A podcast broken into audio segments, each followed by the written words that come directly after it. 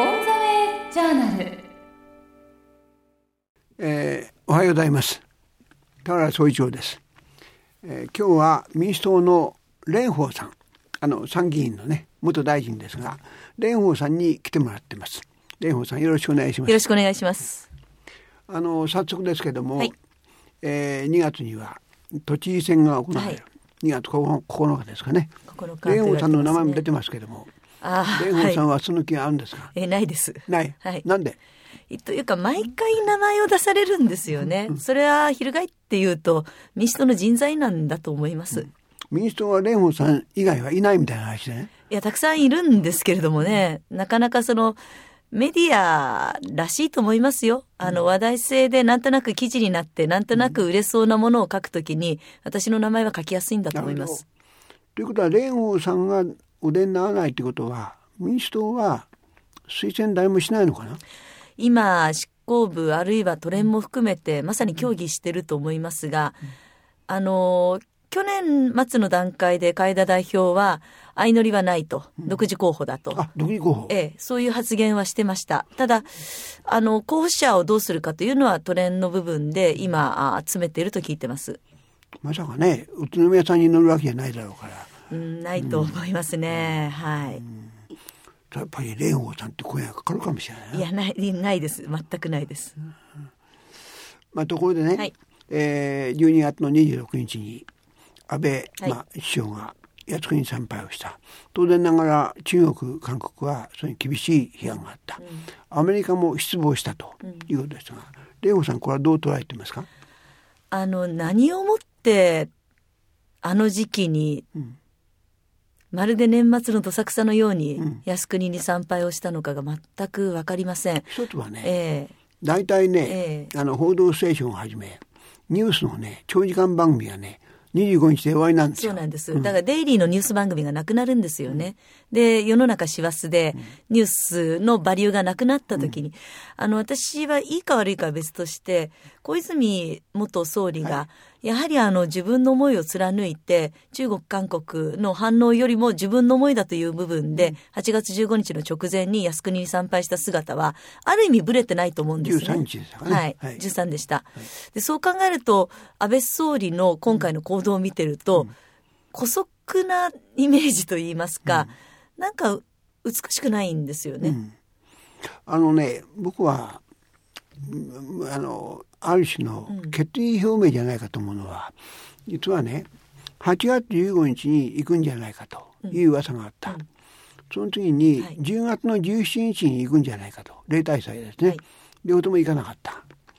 で安倍さんにしてみると26日に行かないとつまりもう行けなくなるんじゃないかという焦りもあったんじゃないかな。というよりも衆議院も参議院も今、過半数を持っておりますし、うん、特定秘密保護法もなんだかんだ言って力で通せますし、うん、やろうと思ったら何でもできる総理です。うん、それぐらいの力をお持ちなのに、自身が最もやりたかった、その靖国の参拝を、ここまで後出しにしてきているところに、私は信念は感じません。逆に言うとね、あの、特定秘密保護法で通したことで、えー、各社の世論調査10%前後落ちたと。はいはい、でおそらく安倍さんからすると朝日新聞や毎日新聞や東京新聞は敵だと。これは敵だと。はい、で下手をするとここで靖国に参拝しないと自分の支持者からもちょっと見放されるんじゃないかと。弱気になってで支持者っていうのはね櫻井義子さんはじめとする、はい、これが弱気になっていったんじゃないかという人もいますね。うん私は分かりません、総理がどのようにご本人が心情をお持ちなのか、うん、ただ、その例えば私ども政権を預からせていただいたときに、うん、総理というのは、それまでの長い間の自民党政権で、メディアとの距離感というのがありました。うん、その記者クラブのいい悪いは別としても、やはり平等にテレビだったら、例えばその総理に聞くにちゃんと出て、各局がバランスが崩れないようにと、あるいは新聞の取材であったら全社同時にインタビューをすると。ただ、安倍総理は就任されてから自分の好きな番組を選んで、ワイドショー、バラエティ、あるいはその、いわゆる名前のあるニュース番組に、明日出ると急に言って、はい。それでその自分の好きなことをお話し続けるというふうに、メディアとの関係をまさに官邸主導でやっていますので、今までは、うん。あの総理大臣は総理と語る、ええ。総理に聞くというね各社順番のあれしか出なかったですね。はい。あれしか出られませんでした。はいはい。でもそれをいきなり自分たちが作った前提ですからね、破っていますから、私はメディアに対して怖いという思いは持ってはいないと思います。うん。むしろ、その田原さんがおっしゃったように、コアな自分の支持層の人たちが、ひよったと批判される方を恐れたんだと思います。うん。なるほどね。はい。うん、ところでまあねあの安倍さんは、えーさ最近ね積極的平和主義とうん。いうことを盛んに言ってる。はい。だ今までの平和主義とは違うんだと。うん。それでまあおそらくね今年は集団的自衛権これも通すんだと思いますが要するにこのそれから戦後レジウムのからのけ、えー脱却。脱却ということも言ってる、この辺は蓮舫さんどう捉えていますか？うーん。ちょっとおそらく世代の違いなんだと思いますが、はい。戦後レジウムからの脱却にこだわる姿勢に、実は私はあまりその波長が合わないんですね。どういうこ。とですか？あのおそらくおじい様がやられたこと、あるいはそのお育ちになられた家系の中で、日本の独立は押し付けられたものであって、アメリカの未だにその、ある意味占領下的なものを外したい。それが押し付けられた憲法の改正であっ昭和て、21年つまりはい。占領下でアメリカが押し付けた憲法であると。GHQ からの、ね、そこからを変えたいから、だから憲法改正ということもあるだろうし、おそらく教育というものも我が国の文化をきっちり教えていくというのも、私はあると思うんですね。道徳を成果にするとか、はい。愛国心をきちんと言えとか、はい。だけど、おそらく平和ボケと言われたらそれまでかもしれませんが、戦争を知らない世代の私たちにとったら、平和というのはもう空気のようにあるものであって、アメリカから押し付けられたという意識は全くありませんし、で、あるいは中国、韓国との関係も、極めてその、あるいは文化とか音楽とか映画とかそういうものを通じて、ものすごくおそらく、50でつながっている世代に変わってきてると思うんですね。そこで今更愛国をえー条文で明文化しようとか、日本国教育基本法を改正したときに、あるいはその美しい国をみんなでもっと共有するんだとか、あるいはその憲法を変えるんだという部分の、おそらく根っこが理解できない。平和っていうのは私たちはもう当たり前のようにその共有しているものですから、そこをあえて例えば靖国を中心として韓国、中国を刺激することによって、アメリカからディサポイントと言われるような、そういう無駄なその刺激が、をしてまでも日本をある意味自立させるメリットがわからないんです。僕はやっぱりねおじいさんのことがつまり岸信介さんのことがトラウマになってんじゃないかとおじいさんは吉田首相の日米安保条約を良くしたはずだと。ところがあの大デモによっておじいさんは潰されたと。でおじいさんはおそらく日米安保条約を変えて良くしてで支持率を上げてで憲法改正したいと思ってた。できなかったと。何としても自分がやんなきゃいけないと。こういう気持ちがあるんだと思うんですが、うん。あの、自分の家のための政治よりも、うん。次世代の国民のための政治をすべきだと私は思います。と。ころで蓮舫さんだからぜひお聞きしたいんですが蓮舫さんは中国に2年ですか？いらしたの一年半行ってま1年半ですね、はい。あの留学されたと、はい。その中国と日本は今対立関係にある。はい。でお互いに相手が悪いとこう言ってるわけですが蓮舫さんはこの日中関係はどうすりゃいいと思いますか？本当にその出口というか解のない外交課題だと思ってます。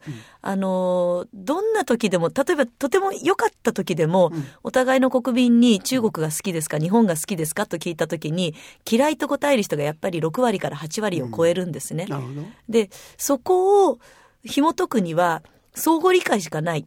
それは日中友好であり、中日友好というスローガンで、これまではい。新日親中派がずっとやってきたんですけれども、私はそれを超えておそらく留学であったりとか、あるいは観光で日本を訪れたり、韓国で中国を訪れたり、実際現地に行ってじ現地の人たちと交わることで、これは時間が相当かかりますけれども、自分たちが学んだ自分たちが映画やテレビから知らされていた人たちとは全然違うということが分かって初めて分かり合えると思ってるんですね。それ10年、20年かかると思いますが。で、韓国、あの、中国は、あの、日本への観光ビザを開放しました。多くの方たちが日本に来られて、今日本の消費っ今て中国にかかってるんです随よ。分中国から見えてますね、お客さんが。え韓国もそうです、日本文化が解放されることによって、K-POP が入ってきて、日本の若い人たちが、それこそ戦争のわだかまりを超えて、日韓相互理解をしてるんですよ。それでも、例えば靖国がポンと一つ総理が言っただけで、全部悪化してしまうような関係ですから、だからこそ私は政治家は、矜持を持って、自分がやりたいことがあったとしても、うん、いわゆる隣国外交、アジアなしではね生きていけませんから、そこを超えるための行動をしなければいけないんだと思いますね。あ。の、まあ、あの、日中の問題は尖閣ですが、はい。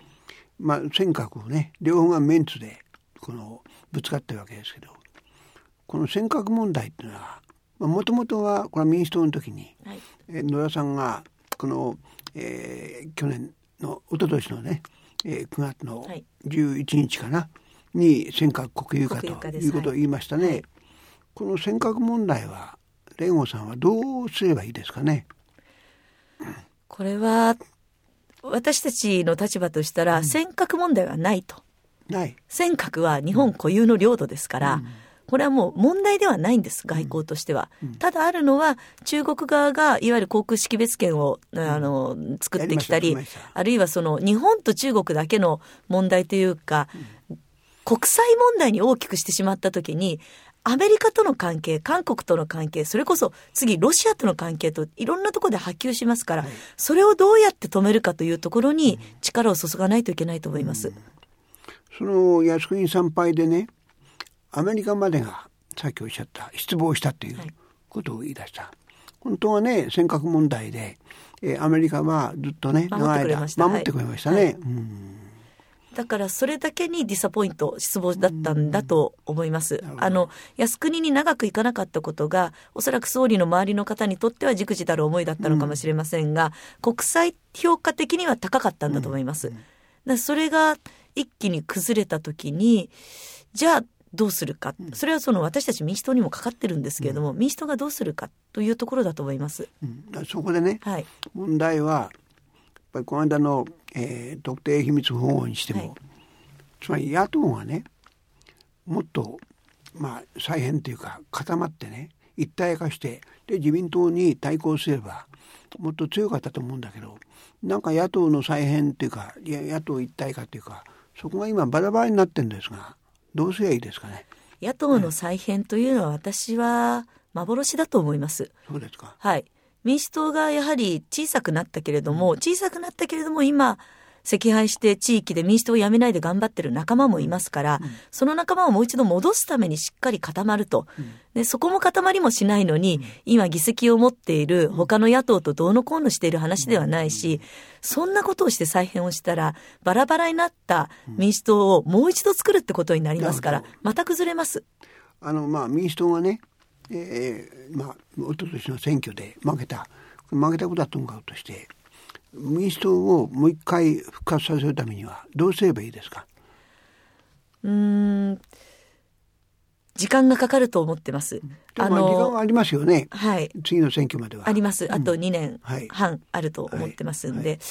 あの、私いつも思うんです。野党が、あー与党になった09年、あの時は自民党が野党になりました。谷垣さんが総裁でしたね。どんなに谷垣さんが頑張っても、例えば鳩山総理が夜居酒屋に行ったというニュースが、すべてのニュースのトップを飾って、谷垣さんの批判は。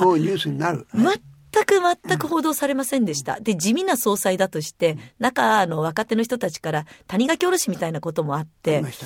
だから、きっと今私たちも同じ状況で、どんなことを言っても発信してないと言われるしカエルさん、が何をと。ええ、うんあの、中で何をやろうと、それは巨大与党の前では報道されないということは我々は逆のことをやってきたわけですから、じゃあ今やることはたった一つで、とにかく真面目に勉強するしかないんです。んで、ぶれない。うんで、バラバラにならない。固まる時だと思います。あの、いずれのせよ、海田代表がこの夏までしかやらないと明言をされていますから、えー代表を。だ海田さん、はい。あ来年じゃないんですか？今年の、今年の夏です。今年の夏に任期は。はい。選挙を行うんですか、はい。あそうですか。なので、そこをみんな見ているんだと思います。今は、渦中の栗を拾っていただいた海田さんに、しっかりと固まってくっついていく。そして勉強していく。で、課題をしっかり見つけていく。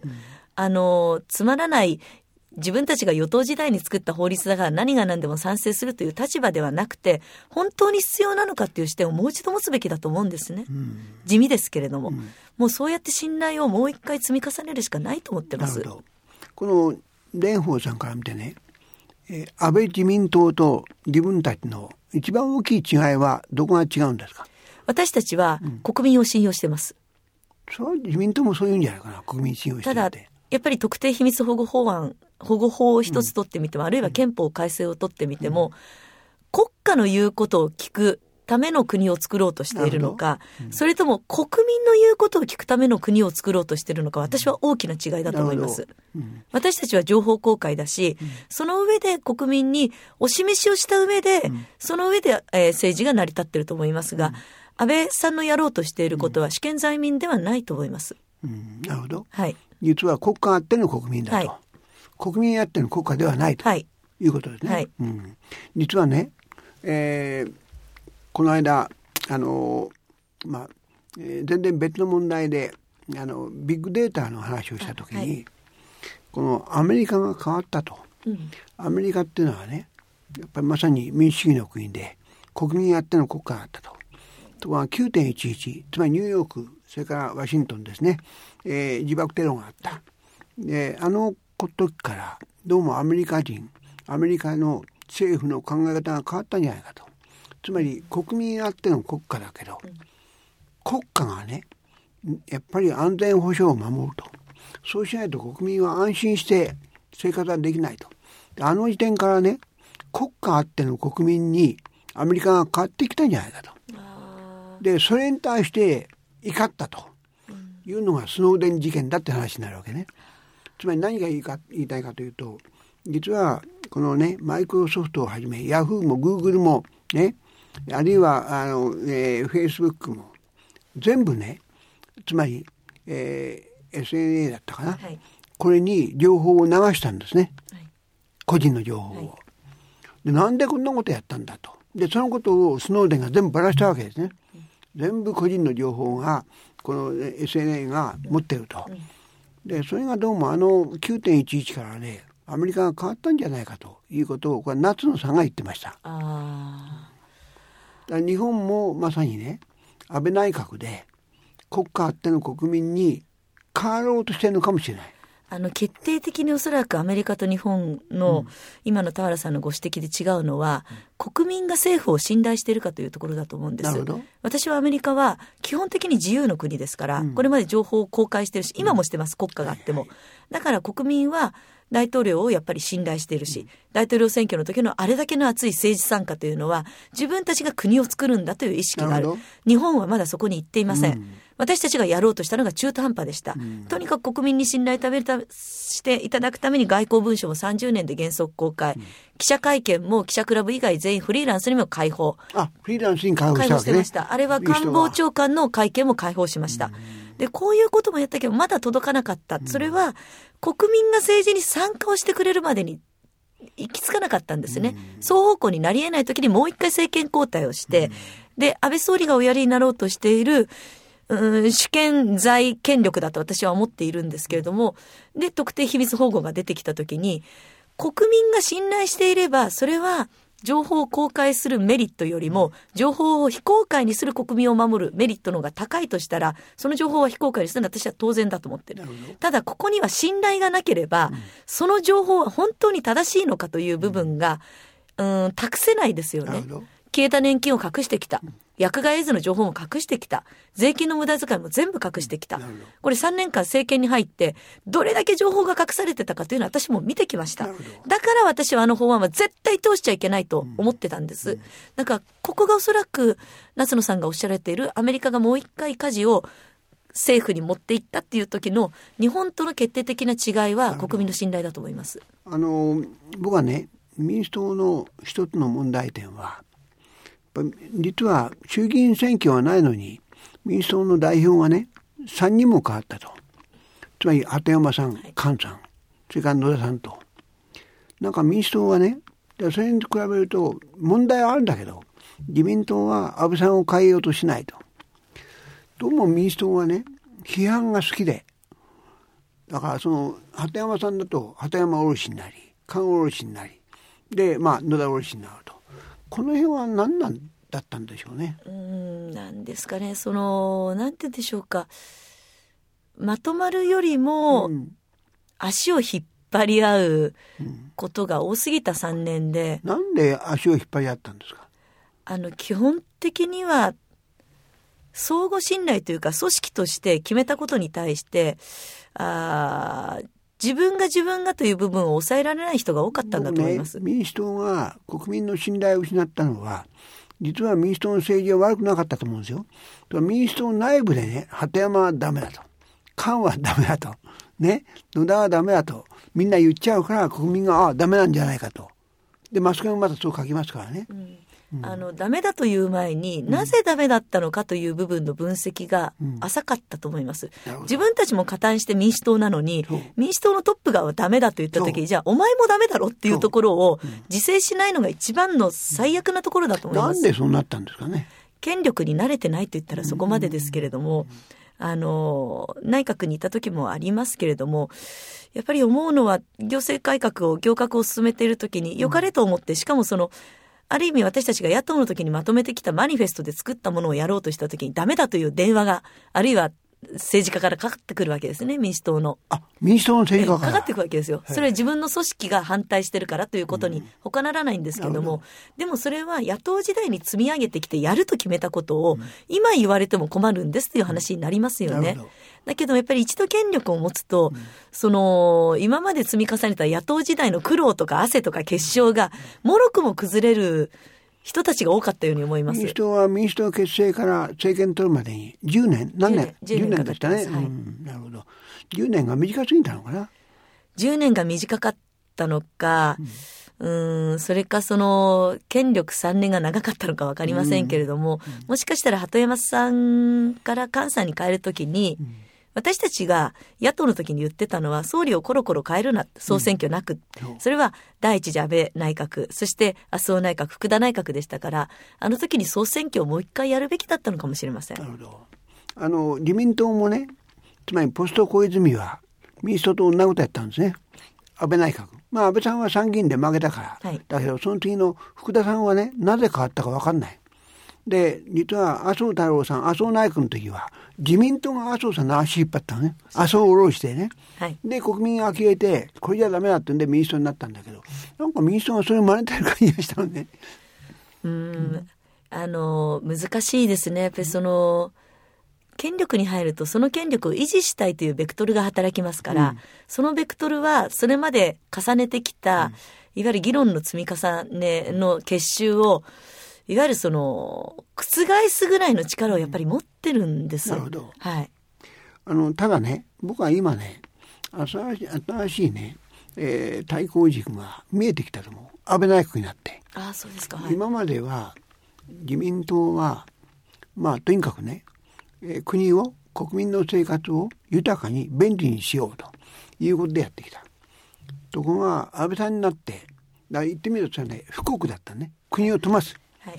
と安倍さんになって初めてね富国強兵ってことを言い出した。今一度、時代が戻りますね。はい。だからそうなるとつまりあの民主党はねある意味では戦いやすいと思う。この強兵についてね、はい。集団的自衛権はどういうふうに戦いますか？これは、戦うも何も集団的自衛権は行使ができないというのが、これまでの法制局の見解ですし。法制局がね、はい。ところが法制局長官を変えて、ええ。ど多分これ今年のね秋にはこれやるでしょうね。そう。もう、解あの、釈会見政治主導という形になった場合には、そうなるでしょうね。ただ、それは、本当にいいのかどうなのかは、私やっぱり総選挙で問うべき問題だと思ってます。総選挙で結果問わなくて解釈会見するでしょうきっと。ええ、されると思います。はい。もう衆さん、あの、ねじれは解消してるわけですから、やりたいことは何でもできますので、自分が特に2回目の総理ですから、ね。1回目にできなかったことは何としてでもやりたいという気迫は、私たちがもし同じ立場だったらやると思います。だからそこに対して戦うといった時には、やっぱり野党で結集することは必要だと思っていますし、例えばね、はい。僕はその特定秘密保護法はね野党が野党も分裂したしで民主党はね戦うのは遅すぎたと思う。おっしゃる通りです。非常に。た、ただですね、ただ戦い方がまずかったのはあるかもしれませんが、1ヶ月の短い期間で対案を作りました。で、私あの対案は今でもいいと思っています。基本的に今でも特定秘密保護じゃなくて特別秘密でもあるし、あるいはあの防衛秘密もありますし、日米の安保秘密、それでまずい部分だけを何とかしようという考え方で法案を作りましたので、で、す1ヶ月が遅いと言われたら結構厳しいんですけれども、それでも最先、最速でやりました。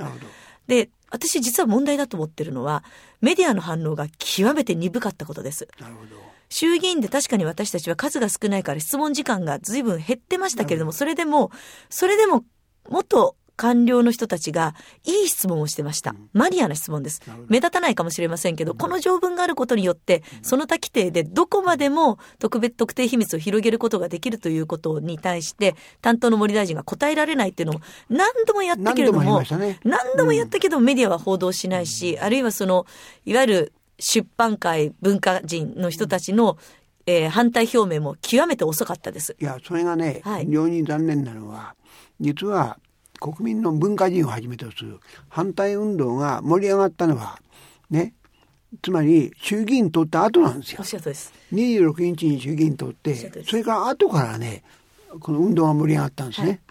いや、本当だったら、その国民運動を牽引しなければいけないのは、野党第一党の私たちなんです。だからそこに発信力がないとか、遅すぎたとか、いう批判は全て甘んじて受け入れますが、でも与党を経験した立場として、無責任じゃない対案を出して、無責任じゃない国会議論はしました。残念だったら参議院の審議が終わって、えー強行的に採決をされるときに、我々参議院の執行部が一旦その退席をして、ええ。そのままその採決を棄権するということを、あーほのめかしたときに、私はこの政党はもうちょっと時間がかかんないと再生しないと思った時です。なるほど。今度のねそういう意味では集団的自衛権は十分時間がある。あると思います。うんはい。じゃあどうどう戦うかがね問われてると思うんですが。あのー本当にそうだと思います。おそらく議論されるべき論点はありませんので、もう明確ですから、そう明白ですからええ。じゃあそれをどうやって国民運動で広げていくことができるか。つまり会社会見をしようとしてるわけですね。はいで、一つ問題なのは、その、戦争を知らない若い世代の人たちが、本当にもう二十歳とか、投票権を持つ世代になっています。で、その方たちにとってみて、集団的自衛権とは何か、あるいはその、それをすることによって、日本が、どこまでも戦争に加担、戦争行為に加担することができるというリアルさがなくなってきてるんですね。まあ安倍さんから言わせやねやっぱりアメリカに協力すると。で日米安保をねより強固にするためには今まではアメリカがつまりあの矛盾じゃないけど、えー矛の役割をして日本は盾の役割しかしなかったと。で要するに集団的自衛権でアメリカに矛の役割も協力しようじゃないかというのが安倍さんの考えだと思いますが。よくわかります。あの、そこで私が問いたいのは、じゃあ今の日米関係で何が欠けているのかをもっと見せないといけないと思うんですね、政府は。僕ねはい。民主党の人はねもっとアメリカ行くべきだと思う。アメリカが本当に日本にね集団的自衛権を強く望んでるのかどうかおっしゃるとりです。あの、特定秘密の時も私はそう思いましたし、質問で、ええ。どこからの声でこの法律を出すのかというのはずっと言いましたが、答えは返ってきませんでした。